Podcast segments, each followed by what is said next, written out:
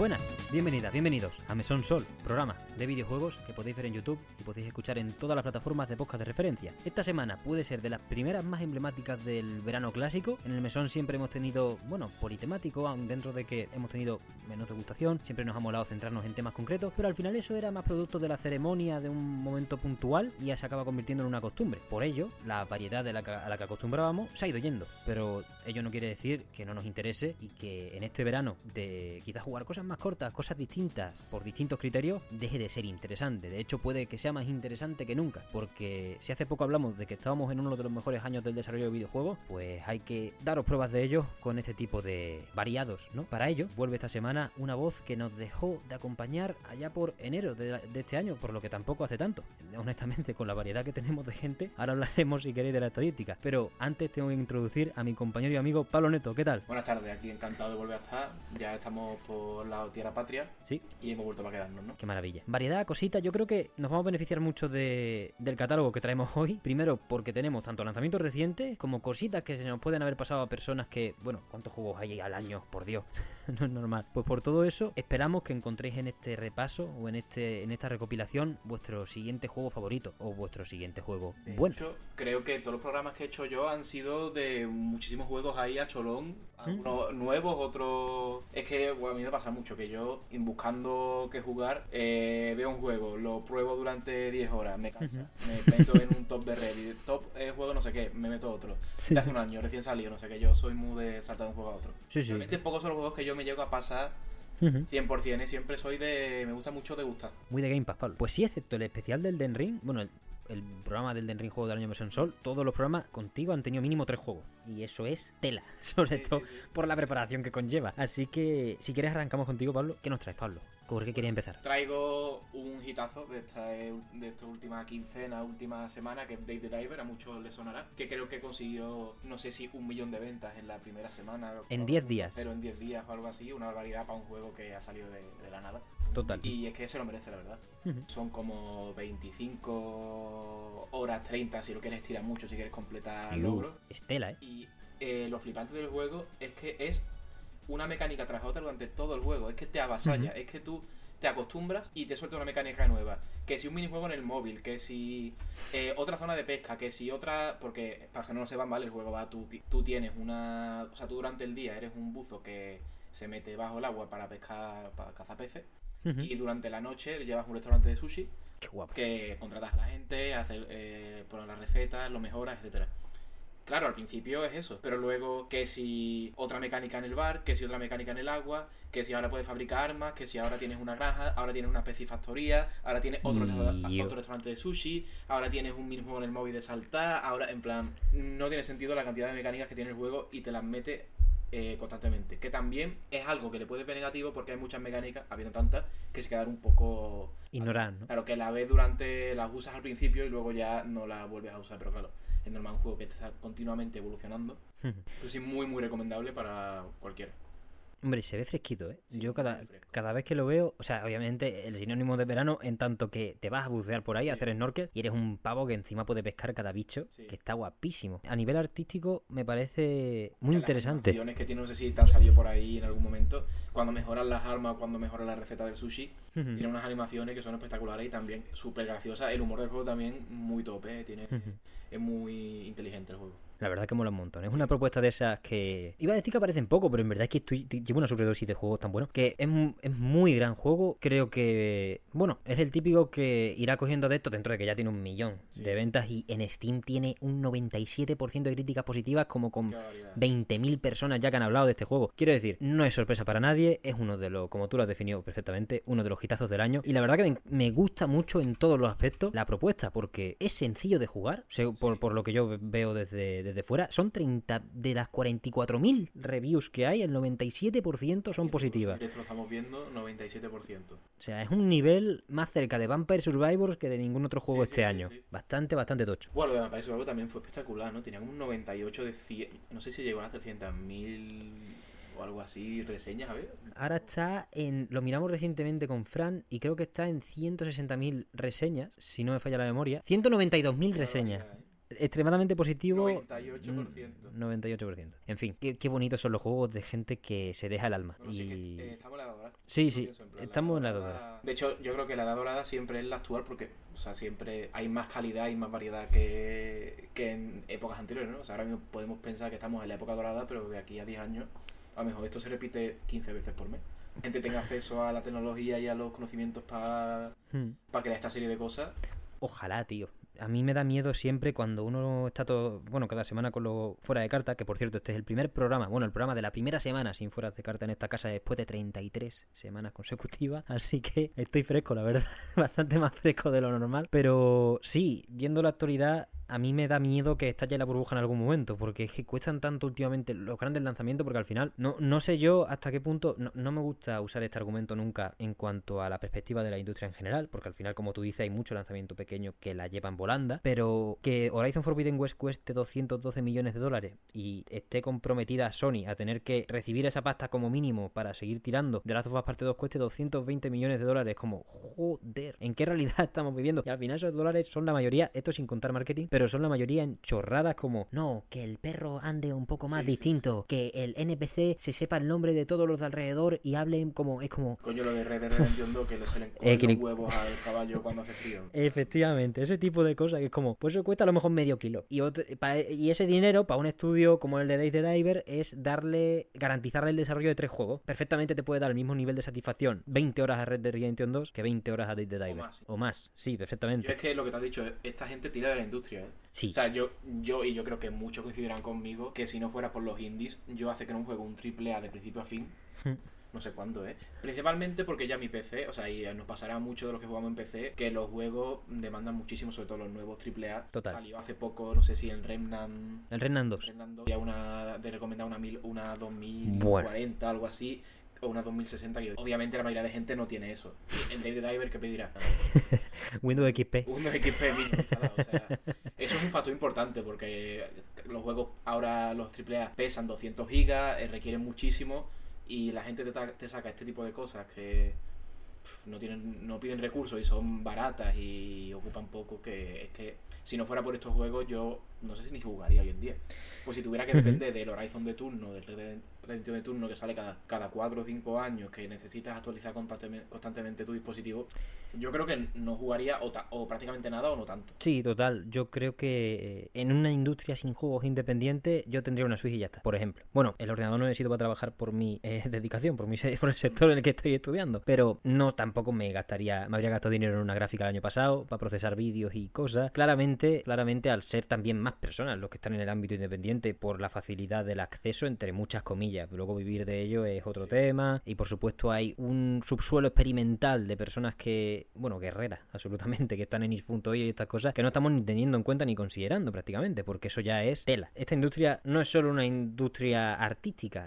Con la mierda de la tecnología alrededor, tenemos el cuello de botella que se hace en algunos dispositivos porque los PC, pues bueno, si no lo sabes montar, te jodes. También la ambición por la ambición, que, que en las cajas de PlayStation 5 ponga 8K.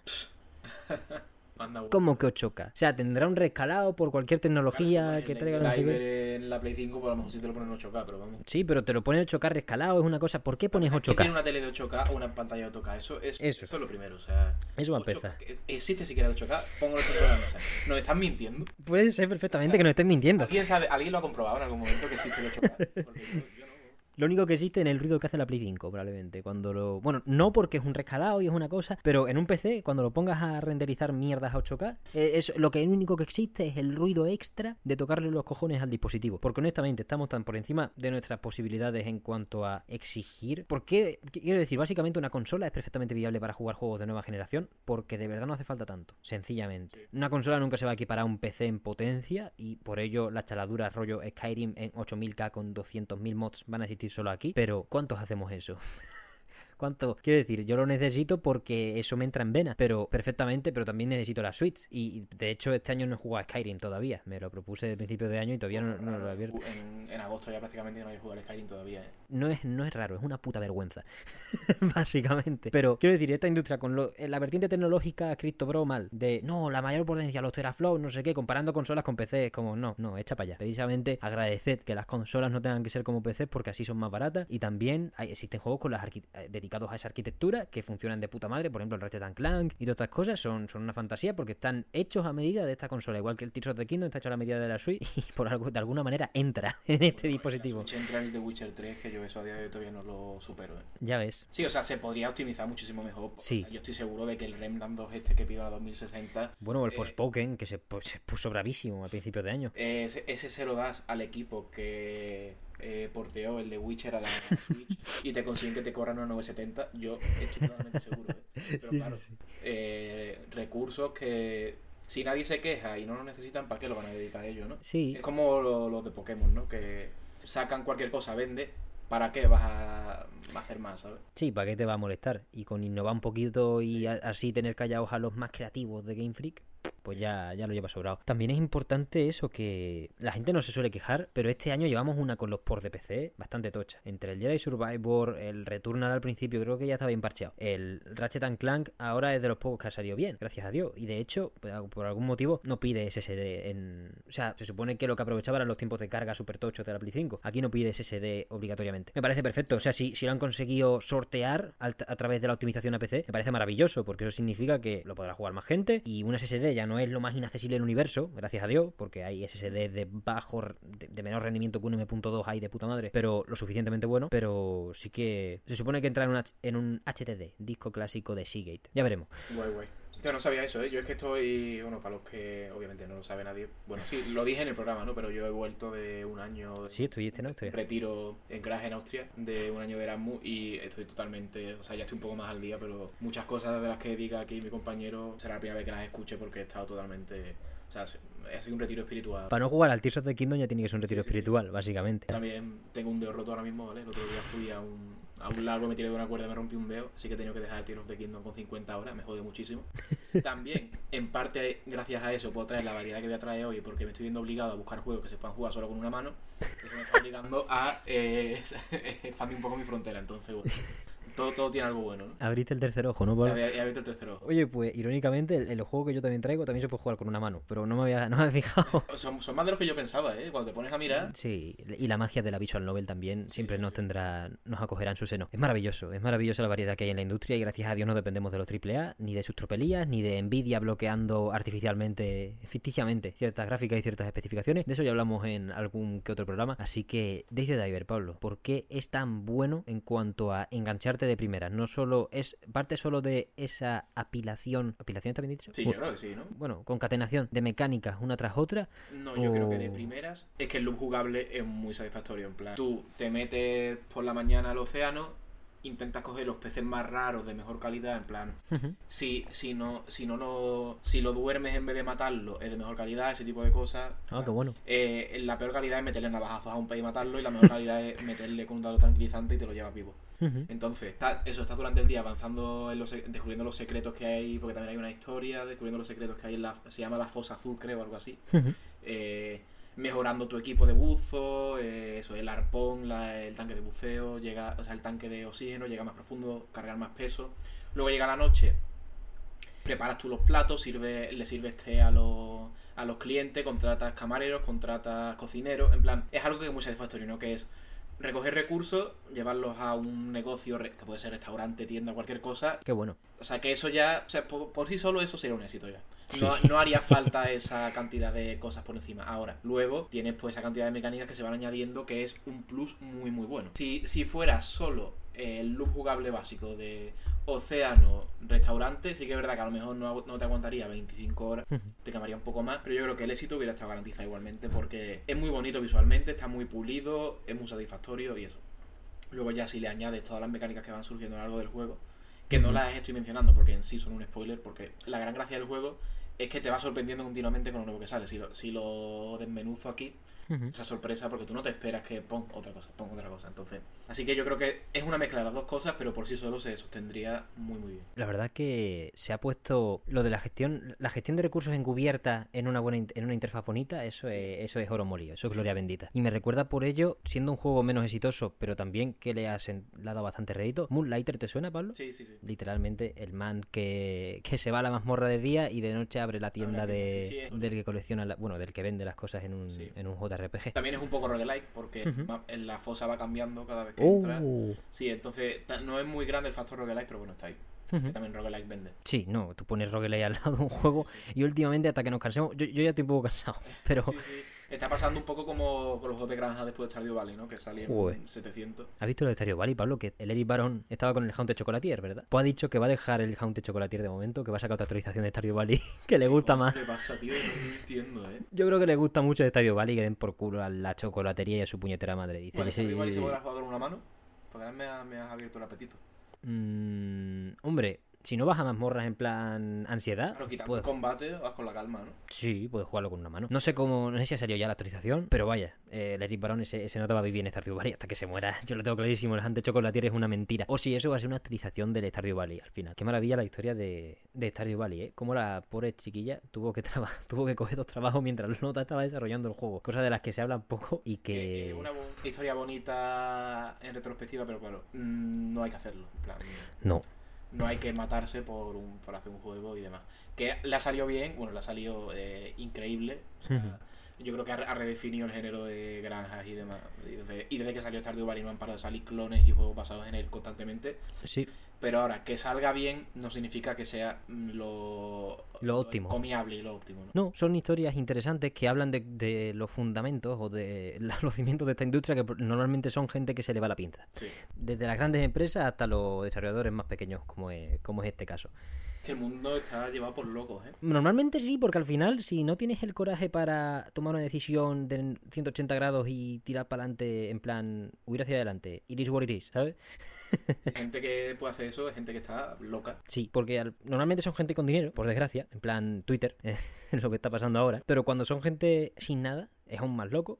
Y... Pero incluso puede salir mejor porque no tienes el gen de los ricos, que es estar puto chalados porque tienes una crisis existencial. En plan, el hombre más divorciado del mundo y todas esas cosas. Como empecemos a desvariar con... Es que, como me descancha Pablo, estamos en verano, yo estoy para el carajillo aquí, ahora mismo casi, desde el respeto y la buena información, porque al final decir tonterías tampoco es el plan. Así que, Date Diver, recomendabilísimo, Sí. 20 dólares en la mayoría de tiendas. Bueno, en- está solo en Steam de momento, ¿verdad? Creo que sí. Pues ya iréis viendo cómo vais saliendo. Será bombazo de Direct, bombazo de PlayStation Showcase, bombazo de. Xbox and Bethesda Game Showcase, cuando vaya saliendo distintas plataformas, incluso cuando salga, si se pone en Game Pass. Todas estas cosas, bueno, el típico juego que se aprovecha ya de la situación perfecta que es ser un juego barato, todavía por crecer con esa, igual que Vampire Survivor sale ahora en Switch el 17 de agosto, pues lo mismo para Date the Diver, que podrá pues zambullirse en otras plataformas cuando le salga de los cojones, Sí, básicamente, porque va a vender un montón. Ti- Tiene que tener el Gmail ese tío, esa tía o esa empresa, o lo tiene que ser, tiene que ser un espectáculo. Sí, sí, va a ser impresionante. Pues con ello, me, me gusta mucho la temática de fondo de llevar un restaurante, la verdad. Es la De- que quería darle ya al Hay muy Diver. pocos buenos juegos de llevar un negocio, ¿eh? Sí, Hay mucho de granja y Ujú. de demás que eso hay a patada. Pero a mí me gusta mucho lo que es el Tycoon, eh, un negocio. Hay muy pocos, porque Hmm. suelen ser o muy antiguos o juegos de móvil o ripos de juegos de móvil chusta. Y cuando sale uno bueno de este tipo, mm, Hmm. da gusto, la verdad. La verdad que lo más cercano que he visto es el Game Dev Tycoon este. Vaya chusta, Sí. cabrón. Bueno, hay uno que se llama Software Inc. Que yo eh, tengo jugado como 70 horas en Steam o algo así. Que yo, si hay alguien aquí que le guste mucho el género Tycoon, lleva un negocio, una empresa. Software Inc. mm, barbaridad de juego, ¿eh? Barbaridad, Tomamos nota. barbaridad. Empiezas como en los, en los 80, creo, 90, Ujú. en, tu, en un garaje desarrollando software. Y puedes llevarlo a hardware, puedes llevarlo a videojuegos, a, puedes hacer tu, tu Word, tu YouTube, tu... O sea, es un sandbox de eh, crear empresas de informática. Qué pasada. Y está muy muy bien hecho, se sigue actualizando. Y ahora que hemos sacado el tema este de que hay poco Tycoon bueno, yo para mí ese es el rey ahora mismo de, del género. Tomamos nota, Pablo. Sí. Entonces, el siguiente plato en este en, en esta remesa. ¿Quieres ir tú, Pablo? Vampire, o sea, Survivors, básicamente. Los que han salido a raíz de del éxito de Vampire Survivor, Sí. que ese tío, porque eh, eh, lo, lo hace un solo tío, ¿no? El Poncle este, ¿cómo se llama? Eh, Bueno, el estudio ya son varias personas, pero sí se llama Luca, creo, el, crea- el director principal, el bueno, el creativo principal de esto. Hay un documental de NoClip que habla que habla de ello y vaya puto documental, ¿eh? Lo recomendamos desde aquí sin ningún tipo de reserva. Creo que son es un equipo más grande en tanto que, por ejemplo, las redes sociales las lleva una chavala aparte. La implementación en el nuevo motor para que fuera más óptimo lo lleva un equipo aparte. Él simplemente vomita las genialidades y a partir de ahí ya expande el concepto del Survivor. Que de momento, como tú bien has dicho, está generando otra ola de juegos como fenómeno de lo indie y encima de lo más barato que hay en la Barato historia. Y muy rápido porque es muy fácil. O sea, lo que es la programación en sí misma mm, de estos juegos suele ser bastante fácil. No es un juego que es muy complejo mecánicamente. Y eso facilita que lo que en Stardew Valley fue un efecto que se vio a los 3 años, Equilicuo. con Vampire Survivor ha sido un efecto que se ha visto al año. Básicamente. Y Está el mercado inundado de algunos mejor que otros. Pero hay muy, muy buen, muy, muy buen material por ahí. Y yo voy a hablar aquí de. Iba a hablar de dos, pero voy a hablar de tres que Ok. me acabo de acordar también. El primero, y el que yo creo que es el mejor que he probado hasta ahora, que he probado bastante. Hay muchos chustas que no voy a mencionar aquí. eh, no Ya. la pena. he, he jugado muchísimos, pero para mí el mejor, sin duda, es Halls of Torment. Ok. que Halls no of sé si va por la 0.3 o algo así, o sea que le queda bastante recorrido. He estado jugando como en 3 días, 20 horas o algo así. La Virgen. Es muy, muy chulo. Eh, tiene gráficos de Diablo 1, o no sé si Diablo 1 o Diablo 2. Ujú. La polla. O sea, mm, la polla. Eh, un montón de habilidades. Es difícil. Que no es. Porque el Vampire Survivor llega a un punto. En el- a lo mejor es que, claro, como está en la 0.2, todavía no ha llegado a ese punto de la, de la meta progresión de chetarte mucho. Es difícil porque al final de los niveles es también dura media hora. Hay un boss que tienes que. Yo con el boss a lo mejor me tiro mis 7 buenos minutos, 7 8 minutos con el boss final. Que tienes que, tienes que estar pendiente, tienes que esquivar. O sea, no es un juego en el que tú llegues a un punto en el que estás tan chetado que te puedes quedar parado en mitad de la pantalla y todo muere a tu alrededor y puedes aguantar la media hora, que me parece que muchas veces era así. Tú te quedabas parado Sí. y, el- el- y hasta que llegaba la muerte lo hacías solo. Es un juego que requiere que estés atento, que esquives, que pienses en las mejoras que te coge. Va desbloqueando, porque tiene un inventario también al rollo Diablo, que hay guantes, an- anillos, cinturón, Ostras. y los vas desbloqueando y en cada run, una vez que desbloqueas una cosa, te puedes sacar un objeto al hall. Y si en el hall lo compras, ya te lo puedes poner siempre. Uh. Entonces, hay, no sé si hay seis personajes o siete, que son bastantes. Hay un, como una paladín, un mago, un clérigo, un arquero, un guerrero, ese tipo de cosas, ¿no? Cada uno tiene una build óptima, unas mejoras, eh, no sé si hay como 8 o 9 tipos de armas distintas. plan, está muy muy bien, los gráficos eh, son antiguos, pero modernos, en plan, son, son como de Diablo 1.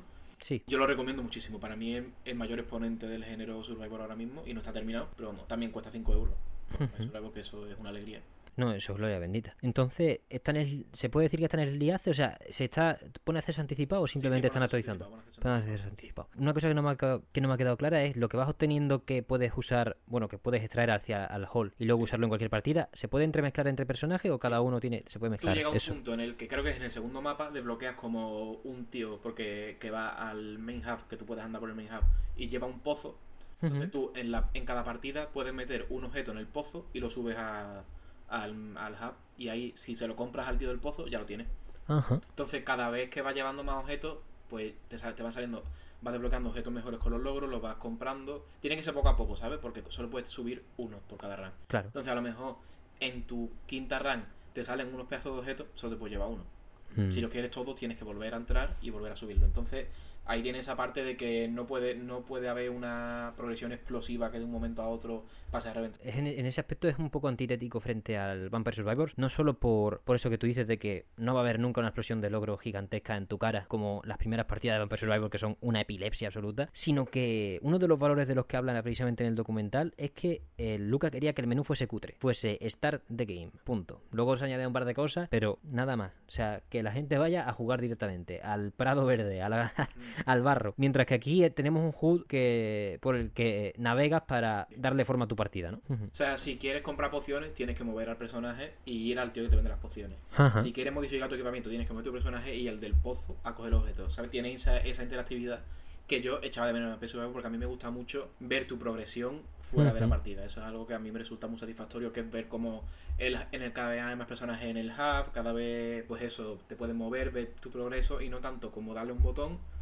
y sabes que has progresado porque los números son mayores y el PSV que era huevos, ¿no? Eh, huevos dorados. Los huevos dorados para mejorar permanentemente tus estadísticas. Claro, ves que el numerito sube, pero no, no hay un feedback real gráfico de tú meterte en un sitio. y- No hay una sala de trofeos, Claro, vaya. no hay una sala de trofeos. Y aquí sí la hay. Eso a mí me gusta mucho. Sí, además se nota, se nota mucho que está en la filosofía de Diablo, ¿no? En ese aspecto de crear el mundo crear el mundo, no solo mientras que Vampire Survivor es, Es la arcade, no Survivor, claro, arcade. arcade, pero además expansivo nada más que en lo estrictamente mecánico, como, oye, a mí la, no es que la historia da igual porque la última expansión es una puta fumada, No pero juega ninguna de las expansiones. otro- ¿Ninguna? creo que hace- sí, sí, sí. buah, la segunda no tiene ningún tipo de sentido. La primera es muy buena también, porque es la primera vez, te lo digo, Pablo, Sí, sí, sí. es la primera vez que experimentamos con un mapa cerrado, con límite. Cuidado con eso. Pero es que la segunda coge eso y luego le pega dos retorcidas de tuerca que pff, no es normal. Pero qué maravilla. Es, que es increíble. O sea, el Vampire Survivor no tiene ningún tipo de sentido. Y Sí, con la tecla muy fuerte. Sí, y además que le costó, ¿eh? Fue está muy guapo el documental, no quiero spoilear. Entonces, vérselo. ¿Me lo ves? ¿Está en Netflix o en...? No, en, en el canal de Nuclip Ah, vale. de YouTube, que Guay, guay, es, es el canal al que yo querría convertirme en algún momento. Es que vaya puto uso, me encanta el nivel de información. Pero bueno, qué bueno los Survivor. Al final, un juego muy de verano en el sentido de que es que es una partida de media hora y la puedes tirar cuando te dé la gana. Tampoco, quiero decir, es de los juegos que menos me obsesiona la progresión en el sentido de que yo quiero ver las luces, quiero ver las explosiones y si se me va la luz medio de una partida de Vampire Survivor es mucho mejor que que se me vaya en una partida de Street Fighter, por ponernos eh, varios ejemplos. De hecho, el, el único juego al que he jugado yo en este año que he estado de Erasmus, que es otro que iba a hablar ahora, que es otro Survivor, es Brotato. Brotato. que es un juego que te mete media hora, porque claro, mm, no sé si no estará escuchando a alguien que es, imagino que sí sabe lo que es el Erasmus o que se haya ido, pero no paras. Estoy en una residencia llena de chavales, todo el rato un plan para un lado, para otro, eh, fiesta, no sé qué, no sé cuánto, no tienes tiempo. Media hora sí, media horita, una partida y te vas. Y eso es gloria. O de camino, de camino en sitio también, por ejemplo, si el Vampire Survivor, por ejemplo, está en móvil, Sí. también y te viene muy bien. porteado, eh, que yo lo tengo descargado. De hecho, el motor al que están porteando las cosas el equipo de este es AS, porque va mucho mejor que en PC Ah, en no cuanto a... No. Imagino que la llegada a Switch significa que han hecho progresos muy tangibles en, en eso, en la optimización de ese, de ese motor para otras plataformas, pero para PC todavía no ha llegado la versión mejorada en cuanto a rendimiento, porque todavía no han conseguido que se sienta Vampire Survivors. Y puede parecer una gilipollez, pero tanto la iner- las inercias, los efectos, la velocidad de los personajes, todas esas cosas, al final, en un bucle largo, tiene tantas vari- variaciones y tantas cosas que tienes que mirar que es serio. Pero eso, Pablo, brotato. eh, este no tiene versión para móvil, este está en- PC. Sí, todavía no está terminado, sigue en el Liaces. No es para mí tan bueno como el Halls of Torment, pero también muy, muy bueno. Mm, Partida de media hora, en mapa así cerrado. No sé si lo has jugado, ¿has jugado por dato. No, pero lo he visto. Mapa cerrado pequeñito, eh, vas consiguiendo armas. Puedes tener hasta 6 armas, creo, en la patata. Y como un montón de patatas, creo que no sé si hay 25 patatas distintas, algo así. Cada una tiene una pequeña mecánica. Sí. Muy, muy, muy, muy bueno. Más, bastante más simple y más. Eso, simple que los otros dos, pero muy recomendable también. Y otro, el Gubis, que es un juego bastante poco conocido. De hecho, pueden mirarlo en un momento cuántas reviews tiene, porque creo que tiene bastante pocas. Sí. 5,89€. 440, o sea, ba- bastante, bastante poco conocido eh, hasta ahora.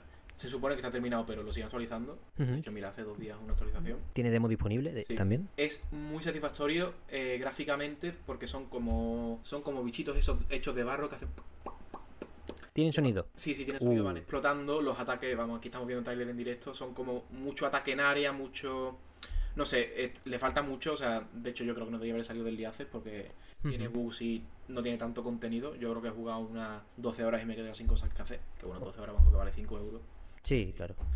Eh, pero también muy, muy recomendable. Eso sí, espero que lo sigan actualizando porque no está en el Liaces, pero. Y también me ha gustado bastante. Sí, peca de falta de profundidad, ¿no? Sí, como satisfactorio que es gráficamente y, audit y sonoramente, no sé quién, a quién, quién, si habrá algún psicólogo ahí que haya conseguido que seas tan adictivo eh, a la vista y al oído, pero por ahí se salva. Mira, hay un juego que probé en el Indie Dev Day que no sale en el reportaje, porque, bueno, sí sale, pero en un momento no, no entrevisté a nadie. Que podías cortar hierba y yo perdí el tiempo de toda la demo cortando hierba. Iba de otras cosas y me dijeron, has jugado mal. Y digo, bueno, esa es tu opinión.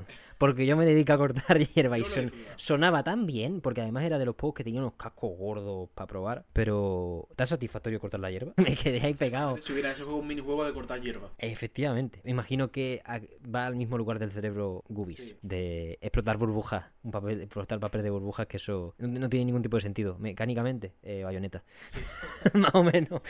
Pues eso, si alguien quiere otro Survivor, eh, Gubis, eh, Brotato. ido, Brotato, y hay otro que se llama 20 Minutes Till Down, que ese lo he probado muy poco, lo jugué en el móvil una hora o así. También muy, tampoco, no, no tengo mucho que decir porque no llegué muy allá, pero también gráficos así medio retro y muy recomendable. Es que va- vaya explosión ha habido eh, de, Survivor. Sí, es otro. Bueno, lo que hemos dicho antes, llevando en volanda la industria, pues al final sientan cátedra de esta manera, que claro, también da lugar, aunque, aunque Tears of the Kingdom siente cátedra en la industria, lo hace como límite imposible de alcanzar, mientras que Vampire Survivor lo hace como, oye, te desafío, puedes hacerlo en tu casa. Entre comillas, por supuesto, el game feel, todas estas cosas, luego hay que clavarlos, hay que pulirlos, pero es como... Está al alcance. Puedes de hacerlo.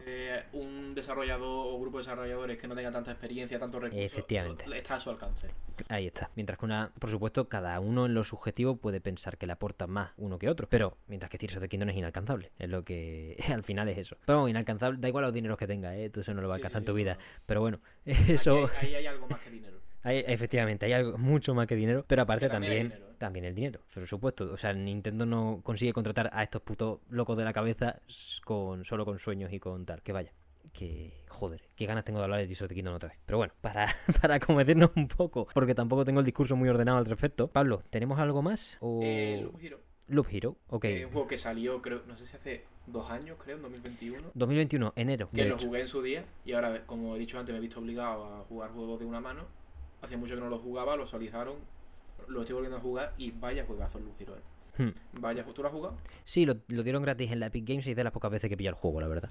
Vaya juegazo. También muy satisfactorio, un loop jugable muy rápido, partidas, un loop que dura 10, 15 minutos, como mucho 20. Sí, Eh, mm, se ve visualmente también la mejora, que es algo que, como he dicho antes, me gusta mucho. El campamento lo va mejorando, los objetos, sube de. No sé, un, un puto juegazo. A quien le guste los roguelike y ese tipo de juegos, Loop Hero, Mm. 100% recomendado. y además 100% una mano. O Sí. sea, imposible jugar con dos No, no, prácticamente. no, es que yo creo que. ¿Qué haces? Claro, no, no puede. ¿Dónde pones la otra mano? No, no cabe en ningún sitio. Así que fe- fenomenal, vaya. Loop Hero. Ese y Slade Spire, que se me iba. También, ese tiene más años, no sé si de 2018 por ahí o. Sí, 19. vaya, se ha sentado cátedra a un puto nivel en, Sí. los en los deck builders de Roguelite. Sí. Brutal. Que yo no lo había jugado, lo estoy jugando ahora. Tiene muchísima profundidad, muy satisfactorio también de jugar, muy... Es que los roguelike en general es que son muy satisfactorios, es que, el- es que Hmm. viven de eso. Sí. Son juegos simples que se basan en que en la media hora que te dura una partida, pues estés disfrutando. Sí, te cunde mucho, te cunde mucho en cuanto a densidad de, de mierdas por, por segundo. Mierdas entiéndase como interacciones. Sí. Que al final, pues lo, lo- lo exclusivo del videojuego como medio, pues al final es lo, lo más estimulante, ¿no? Así que, joder, el Lady Spire es que es un puto clasicazo a estas sí, alturas. O sea, no hay, no hay disputa. Muy, muy, muy satisfactorio cuando llevas... Porque va, va por pisos también la... Cuando estás en el segundo piso y consigues la carta que hace que tu mazo se transforme en una máquina de matar. Buah, es espectacular, ¿eh? También recomendadísimo. El Lady Spire. Creo que solo he hablado de roguelikes aquí en este programa. A ver, hoy, hoy sí. Pero en el otro programa, a ver, de, de la Atomic Crops. Atomic el. El Club Cult of the Lamb, que también es el the- roguelike. El, el Stray es el único juego que has hablado prácticamente que, que no es tal. Habrá que hablar cuando salga la 1.0 del Dyson Sphere Program. ¿Está cerca? ¿Hay, fecha ya? Eh, no, están. Es que han tenido problemas los desarrolladores porque están desarrollando la actualización del combate, que quieren meter sistema de combate opcional. Vaya fumada, ¿no? Sí, hostia, guapísimo, ¿eh? O sea, Sí. se llama The Dark Fog, que son es como una civilización que va progresando en, una- en otra estrella de... Porque no sé si... ¿Tú lo has jugado el Dyson Sphere Program? No. Es como un, cla- un grupo, un clúster de estrellas, ¿no? Hostia, mira, mira también el porcentaje, por favor, de... 97% de críticas positivas, 64.878 en total. una barbaridad que, por favor, cuando salga en 1.0 quiero venir aquí a hablar en profundidad de este juego. Sí. Pero aquí lo, lo que voy a decir es eso, que la actualización de, está guapísima porque tú en, cada vez que creas una partida o un mundo se genera como un grupo de estrellas, un clúster, pues tú ves a tiempo real, supuestamente, en lo que han enseñado en el trailer y eso, como esta, esta civilización que son como de máquinas autorreplicantes, mente colmena rara, Hostia. va progresando a la vez que tú en otra estrella y se va acercando poco a poco a tu sistema. Y promete bastante, pero eso, todavía no ha salido. Yo, no- mm, o sea, cuando salió jugué 70 horas. Cuando salió recién salió que tenía muchísimo menos contenido que ahora jugué 70 horas del tirón que me dolió. Hubo, hubo una tarde que me acosté con fatiga y con dolor de cabeza porque no podía parar de jugar este juego. O sea, es una barbaridad y cuando salga el 1.0 Yo no sé lo que puede ser de mí, ¿eh? Joder, es bonito de cojones, ¿eh? En cuanto a constelaciones. Va volando a tiempo real por el espacio de un planeta a otro. Bueno, es que mira eso. Eh, una cosa que se le olvida a muchos juegos que ambientados en el espacio, y sobre todo hablo de los más básicos del mercado, en plan AAA, AA, tercera persona cámara, es que el espacio es bonito de cojones. Y muchas veces es más un Dead Space o ciencia ficción metidos en una nave, enfrascados, que explorar el cosmos. Que no es mi ambientación favorita, ni mucho menos. Y de hecho, Starfield me entra porque es de Bethesda. Pero joder, unas estrellas. Si puedes optar por tener estrellas en tu juego, mételas. Joder. Buah, es que esto es una, bar- una barbaridad. Como puedes suponer por el título, va de construir una esfera de Dyson. Cuando la esfera se empieza a construir y tú vas volando y tu personaje justo opaca la estrella, pasas, pasa como eclipsando la estrella y ves como tu esfera de Dyson se va construyendo en tiempo real. Con, encima empieza a sonar música épica de fondo. Yo de verdad que este juego, mm, tipo Factory o tipo Satisfactory y esto, yo creo que cuando ya es buenísimo, ¿eh? pero cuando salga 1.0 va a ser lo mejor. Se ve espectacular. Además, eso. eh, A mí me gusta meterme en la gestión de recursos, precisamente porque todo parece un Excel. Es muy fútbol manager. el Factory es feo. pero Es feo de pelotas, chaval. Por- por eso, precisamente, el único juego Excel que tolero y me lo corté fue el fútbol manager. Porque fue un nivel de tolerancia demasiado alto.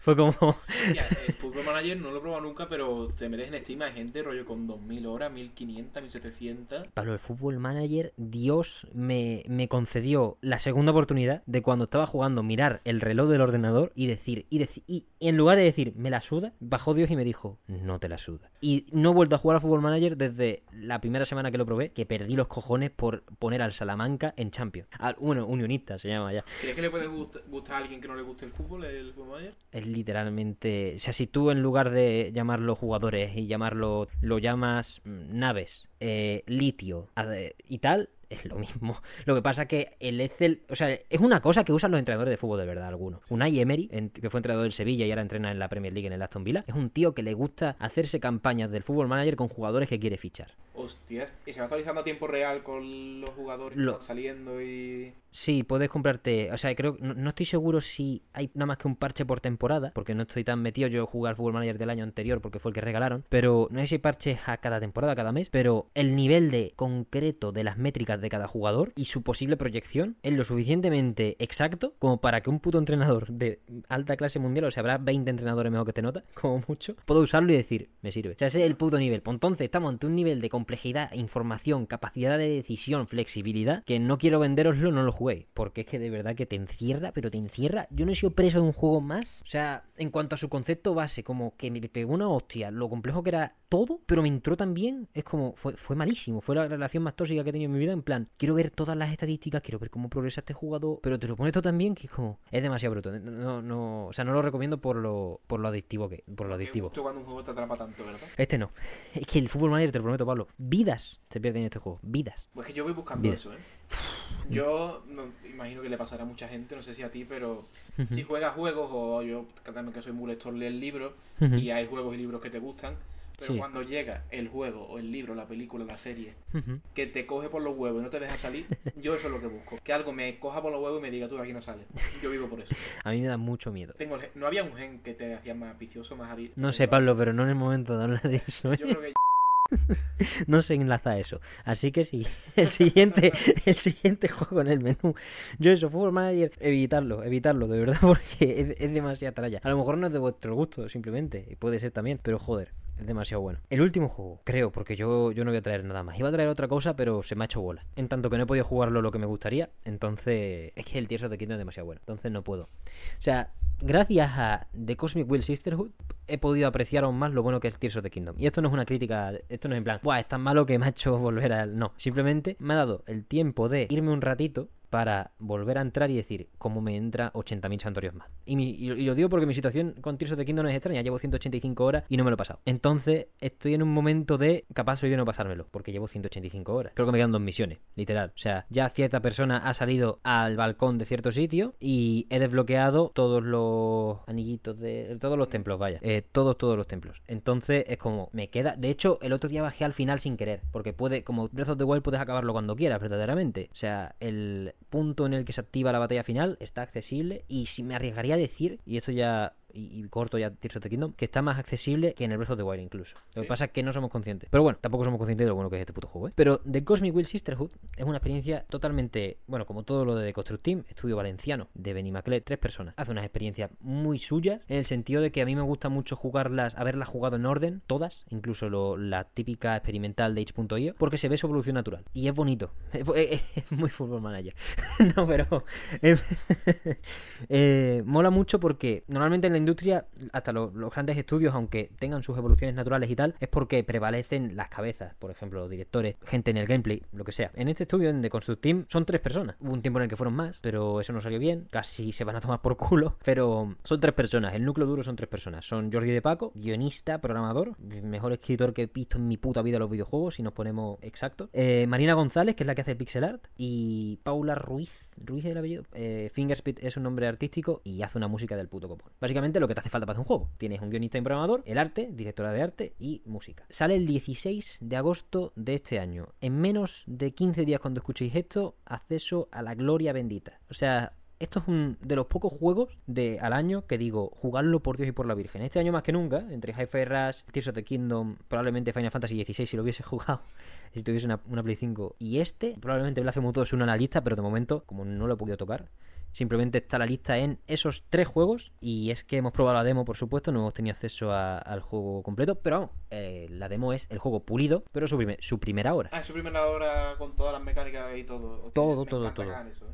Sí, porque además se puede guardar lo que hagas, se guarda para el juego si lo compras en la misma plataforma. Va a salir en PC y en Nintendo Switch. Yo no sé dónde comprarlo, creo que probablemente acabe en PC porque es un juego tan de coger el ratón, echar para atrás el asiento si puedes, o incluso ponerte en tu sofá tal, que es que para mí es innegable que le voy a echar las madrugadas que flipas. Porque además de Constructim, por esa introspección, esa buena escritura que tiene Jordi de Paco y ese, esos ambientes que genera cómodos, pero de, de escrutinio mental dentro de ti mismo, de introspección, de preguntarte cosas, de reflexionar. Eh, un ambiente de reflexión por lo bien que escribe y por lo bien que incita las preguntas correctas, que siempre es un juego, son juegos que juego de madrugada, honestamente. Porque se me va la así oscurito, tengo mi agua, a lo mejor tengo la luz apagada porque mm, la, factura de la luz me cago en la leche. Eso, estaba en un ambiente de neones y mierda que primero casa la perfección con The Red Strings Club, que es el primer juego que vi suyo, pero no el primero que jugué, y a partir de ahí ya conectas directamente con esos neones, ese bar, ese ambiente, esa música, todo conecta también a nivel de ambiente, que para mí es juego de eso, madrugadita. Y claro, que hay más nocturno, oscuro y tal que el espacio, que es nuestra nueva ambientación. Por eso te hablaba antes también de si estás en el espacio aprovecha las estrellas. Y este juego también las aprovecha de manera rápida. Frase más bonita, ¿eh? Gracias. Está en el espacio, aprovecha las estrellas. Eh, Equilicua, pues de Cosmic Will Sisterhood, Pablo, eres una bruja que ha sido exiliada de su aquelarre, obligada mil años a vivir en un asteroide. Tú me dirás, Pablo, ¿qué ambientación supera esto? Porque vaya, estamos a un nivel altísimo en cuanto a escritura, como ya hemos dicho con Jordi de Paco, que por cierto, las localizaciones, me he dado cuenta de, una cosa en la demo, cuando la abres eliges el idioma, ¿no? Y Jordi de Paco ha hecho la versión en inglés, que imagino que es algo que también ocurrió con The Rain Strings Club, bueno, debido a lo de tener esa alianza, ¿no? Con Devolver Digital como editora, que te ponen ese panorama internacional o ese foco internacional, pues sí que conviene, primero, el nivelazo que tienes que tener de inglés para clavar este guion, y luego eso, se sabe qué personas están encargadas de cada localización o de cada versión del juego directamente en los ajustes para elegir el idioma que mejor nos venga. En este caso, por eso se ve al principio que la versión en inglés está por Jordi de Paco, y yo me he quedado con la de español porque la verdad que la localización, si fue el caso también en The Rain Strings Club, pues fue extremadamente, extremadamente buena. Se me olvidó decir también en cuanto a las personas que participan en este desarrollo de manera más directa, que esta vez sí hay un artista conceptual, el cual ha hecho, bueno, trabajo manual antes para darle cara y ojos a todos nuestros, a todos los personajes que iremos viendo a lo largo del juego, que es Iván Papiol. O sea, creo que es, excepto por las colaboraciones con Selkie Harbor para hacer esas experiencias experimentales en 3D, creo que es la primera vez que colaboran en mogollón, mogollón de tiempo. Y sobre todo en un proyecto con, con Devolver Digital. Os voy a intentar contar la experiencia general del juego. Eh, bueno, mi recorrido a lo largo de la demo, sin entrar mucho en el apartado sumamente especulativo y basándonos en la experiencia previa, pues con, con otros juegos, Con Ghost Will Be Watching, con Terrain Steel Club, etc. Narrativa conversacional a un nivel espectacular. Tenemos dos cosas muy importantes. Primero, una de ellas es el marco. El marco, como os he dicho, somos una bruja que fue exiliada a un asteroide durante mil años, condenada durante mil años, pero a los 200 se cansa de ser buena onda y pronuncia un pacto prohibido, prohibido por su maestra, para invocar al demonio, al Behemoth, Abramar. Una entidad también milenaria, también extremadamente inmortal y, e incambiante, la cual nos va a garantizar una serie de pactos actos más o menos dolorosos para, bueno, intentar salir del asteroide y ponernos otra vez en sintonía con el universo, no ser una paria eh, estelar y simplemente volver a la vida verdaderamente, como verdaderamente merece ser vivida, ¿no? En comunidad, con personas alrededor. Y la primera relación que vamos a tener es la de Abramar. Eh, no se explora más en la demo, bueno, no me la he acabado. He llegado a hacerme tres elementos y ahora hablaremos de eso, pero de momento nada más que hablamos con Abramar, pero directamente ya se nota el peso que le dan en The Construct Team a esas preguntas buenas, a esos diálogos inmersivos, a esas ganas de dar el clic con sabiduría, porque me encanta leer sus guiones, pero aún pesa, aún me encanta más los momentos de tensión con las decisiones, porque con el abanico de personajes que nos va a ofrecer este juego, y de hecho The Construct Team está subiendo un cómic a la semana introduciendo a cada una de las brujas de la Quelarre, no sé van ya, pero si queréis una introducción a los personajes ajena al juego, pues recomendamos que le echéis un ojo a eso y a los, y a los trailers, pero al final estos personajes están al servicio de esas conversaciones profundas con intención absolutísima de hacernos reflexionar, al fin y al cabo. No son personajes planos en pos de una pregunta o una postura en concreto, no, por ejemplo, en The Rain Strings Club, para nada, o sea, las conversaciones, las ramificaciones, la exploración de unas convicciones de, bueno, de una persona casi existente, real, compleja, eh, al fin y al cabo, de alguna pregunta puede ser un poco más cliché o, normal, pero si le sacamos el juego del todo, y esto recomiendo siempre, jugar un par de partiditas a los juegos de The Construct Team, siempre buscar ese extra por algún lado, porque va a estar, va a estar. Y eso en The Red Strings Club, para explorar lo polifacético de sus personajes, pues se recomienda eso, y probablemente en The Cosmic Will Sisterhood esté expandido a la enésima potencia, tampoco a la enésima, pero sí expandido de manera muy, muy inteligente. Pero eso, los personajes no son planos, y de momento el, el ejemplo más rápido o más tangible es el de Abramar, ¿no? Pero también es verdad que va a ser de los personajes más complejos, porque parece que va a ser nuestra coprotagonista, como fue, como bien es Akara, ¿no? En, en The Strings Club. Y bueno, las, la relación con Abramar puede que llegue a ser la más estrecha al final del juego, o dependiendo de las decisiones que tomemos, pues sea todo lo contrario. Pero al menos en la demo nos proponen entrar en este universo a través del vínculo de Fortuna, la bruja a la que damos manos, no sé, a la que damos talento, eh, que manejamos, vaya, que me, que me lío, y Abramar, el, el con el que hace, con el que hace este pacto. Y bueno, todo este marco está bien y es lo importante porque al fin y al cabo estamos aquí para esas conversaciones que nos van a dar, para esas tensiones que se podrán manejar, para esas decisiones que tendremos que tomar de cara a ciertos personajes, pero muchas de esas decisiones van a venir en consecuencia del segundo elemento importante que es el canal interactivo esto es un videojuego al fin y al cabo, no tiene por qué tener ese canal interactivo, podría simplemente ser una historia que damos clics y decidimos qué ocurre, y, de facto, pues por lo general es así y es súper atractivo por el peso de, esas sentencias, ¿no? De, eso, de esas decisiones repentinas y también por cómo se desarrollan ciertos personajes y cómo, cómo hablan. A mí Abramar me ha sorprendido muchísimo. Por supuesto, cuando tú ves un Behemoth en un juego de Construct no te tienes que esperar que sea un demonio cualquiera o una entidad cualquiera, pero joder, aún así es muy loco, muy loco hablar con esta entidad y es espectacular. Y al final es la que nos va a dar ese canal interactivo. En The Construct Team, gracias a su experimentación a lo largo de diversas demos y, muchas, muchas cosas que hacen, siempre nos ponen minijuegos interesantes o dinámicas interesantes, más allá también de la historia. Pues tenemos en The Rain Strings Club tenemos una variedad mecánica bastante interesante, basadas en demos que ya habían lanzado en itch.io. En Sunset Shift tenemos el cubo de basura y, y la charleta con la radio. Pero aquí pasamos a uno de mis elementos favoritos y por los que quiero recomendar este juego sin reservas, porque el programa que le vamos a dedicar en el mesón no va a ser ni medio normal. El tarot, nuestra herramienta como bruja para comunicarnos, para mejorar y para avanzar en la narrativa, va a ser el tarot. Unas cartas que vamos a hacer a mano, ¿de acuerdo? Asociadas a los cuatro elementos básicos, aire, agua, tierra y fuego. Y en ellas tendremos una variedad de fondos, figuras principales y complementos extremadamente amplia, pero muy muy amplia. Me, me ha sorprendido muy gratamente toda la capacidad de personalización que hay, pero aún así limitada por los puntos elementales que tengamos. Y aquí empieza lo más interactivo y lo más de gestión, que no hay, que, no identifico en otros juegos de The Construct Team y que me atrae muchísimo. Por cierto, sobre el tarot es que va a haber una chapa, o sea,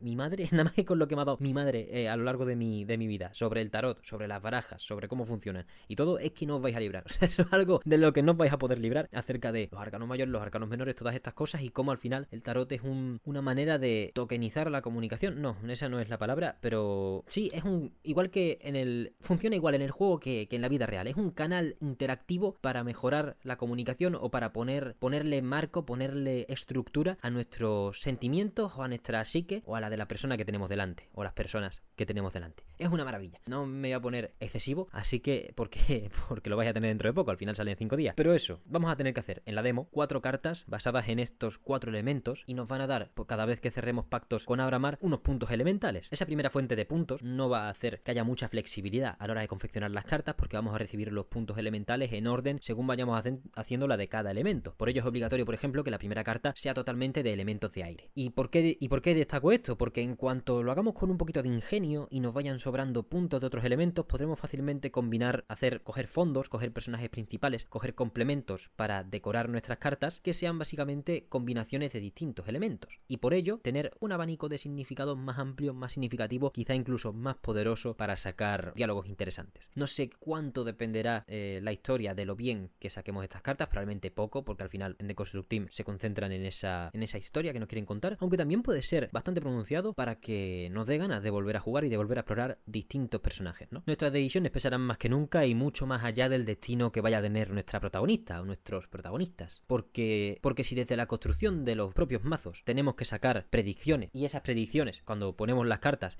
nos dan tres opciones para interpretar la carta, pues entonces, si eso depende de la carta, que no lo tengo extremadamente claro, hay un abanico de opciones tan grande que podemos quedarnos, bueno, dentro de que habrá arquetipos, ¿no? No, no será por cada carta distinta que hagas, saldrán diálogos distintos, por supuesto, eso no tiene ni pies ni cabeza ni sería interesante. Pero sí, inclinándonos hacia un elemento a otro, según los elementos que tenga la carta, la combinación de elementos, pues podamos dar una, una respuesta más cariñosa, una lectura más pesimista, una lectura más hacia el futuro, aunque estemos centrándonos en el pasado, una lectura más introspectiva de querer conocer a la persona, u otra de conocer su contexto, básicamente. Todas esas cositas se van a ir combinando de una manera excelente y yo creo que la demo deja justo ese saborcito de, la evolución natural que mencionaba antes. La mejora en música, arte y guion es muy perceptible en cuanto a ganas de querer seguir creando y lo que más nos va a pesar en nuestra, en nuestra run o en nuestro playthrough es que las decisiones un quintal, básicamente. Esto a lo mejor un poco vende motos, pero quiero que me entendáis, estamos hablando de un puto nivel de escritura que no es normal y lo demuestran desde el principio y con sus juegos anteriores. O sea, hay un, me he jugado un juego gracias a ellos de conducir un camión de la basura. ¿Qué juegos tienen aparte de de Red Strings Club porque yo solo he jugado a ese. Te recomiendo God Will Be Watching, que fue su primer lanzamiento con Devolver Digital. Y luego tienen de demos jugables en itch.io, Sunset Shift, que es el del cubo, el del camión de la basura. Ese no es juego completo. Ese, yo lo llamaría juego completo, simplemente más experimental y cortito. Entonces lo, subieron gratis, además en colaboración con Selkie Harbour, porque es en 3D. Ellos, Marina González, la directora de arte o la artista del, del equipo, es experta en el pixel art que vamos a ver en la demo, que es excelso. Y luego también, este el título es largo: International Space Agency Calendar 2023. Básicamente haces el calendario de la Agencia Espacial Internacional y estás, es un estudio de fotografía. También está en itch.io y es gratuito. Lo hemos reseñado en esta casa en el capítulo 46, a lo mejor, de Mesón Sol. Tienes que hacer un calendario. Está bastante guapo porque el calendario te lo puedes descargar. Tiene bastante, tiene filtros, tiene cosas. Experimenta bastante guay, sobre todo con los entornos y con lo que pueden llegar a ofrecer. La experiencia narrativa mola también porque siempre va a tener ese pesito. Pero claramente de Cosmic Will Sisterhood está a un puto nivel, ya que es su proyecto grande tras 5 años que salió de Red Club. Por supuesto, esto es otro, esto es otra liga. ¿Y tú crees que las decisiones tendrán más peso que en el Red Strings Club? A mí ya me está pesando. Jugué, me dio la impresión de que tenían peso, pero no demasiado. Yo veía ya el camino de la historia no. Y hay cambios porque no lo jugué, pero una vez que me lo pasé vi todos los finales y demás. Y había cambios, pero dentro de lo que cabe no.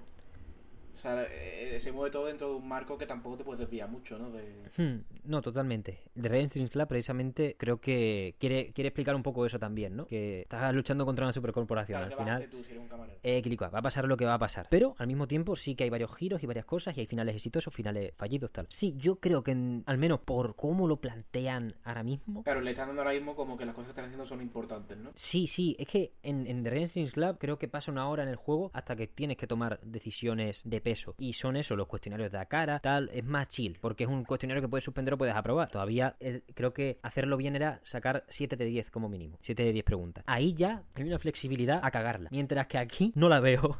Aquí es como, hostia, piénsatelo bien, porque va, va a pesar todo bastante. La verdad que no sé cómo decir que estamos ante un salto cualitativo brutal de más, de más maneras, así que yo creo que de momento es todo lo que tengo que decirte de Comic Will Sisterhood. Yo seguramente esta noche me juego la demo. Perfecto, pues espero que lo hagáis todas las personas que nos escucháis y solo hablar, solo decir más que la banda sonora, lo de Paula Fingerspeed no tiene ni puto sentido. O sea, es, son canciones mega largas con matices súper tochos en cada puto diálogo cuando cambia. Si juegas a un ritmo normal, notas los cambios del ritmo, los instrumentos que se añaden o, lo- o lo- los sonidos que se añaden por lo que está diciendo los personajes, no tiene ningún tipo de sentido el nivel al que está. Y de hecho, creo que eran como chorro mil canciones. En, enseñó, enseñó las canciones que había y eran como la mayoría duraban 8 minutos. Como, ¿qué dice usted, mujer? ¿Está usted loca? Es impresionante. O sea, es un nivel de lanzarse por la idea que me parece sensacional. Honestamente se nota que es que han buscado que sea su mayor proyecto y para ello, gracias a Dios, no les ha hecho falta saltar a cosas que hacen que otros estudios independientes se estampen. Simplemente han sido fieles a sí mismos, han tenido la pasta y el amparo para, para hacerlo, pero también la, la capacidad de querer aguantar en su terreno y decir, oye, no, yo no voy a pasar por estos aros y voy a hacer un juego, eso, narrativo, reflexivo y de, de puta madre. Si es que a quién coño se le ocurre lo de la, una bruja en un asteroide, Pablo. Es que... pff, Bueno, lo, acabo de pensar, ahora que has dicho eso, tiene que ser un poco frustrante el ser un estudio como este, que imagino que tendrá grandes ambiciones y muchas historias que contar. Pero claro, sabes que la, la primera historia que cuentes eh, no va a ser la mejor contada, o no va a ser la que a la que más jugo le vas a sacar, ¿no? Entonces, ¿tú crees que es, mm, se han podido guardar, digamos, la historia más eh, o espectacular o fantástica o lo que sea para cuando han tenido recursos? ¿Tú crees que, eh, por no sé, me da la sensación de que yo si tuviera que dirigir un estudio como este haría eso, ¿no? La historia que yo de verdad quiero contar, el juego que quiero hacer lo dejaría para después, Porque obviamente tu primer juego, tu primera historia no va a ser la, en la que más te vas a lucir, ¿no?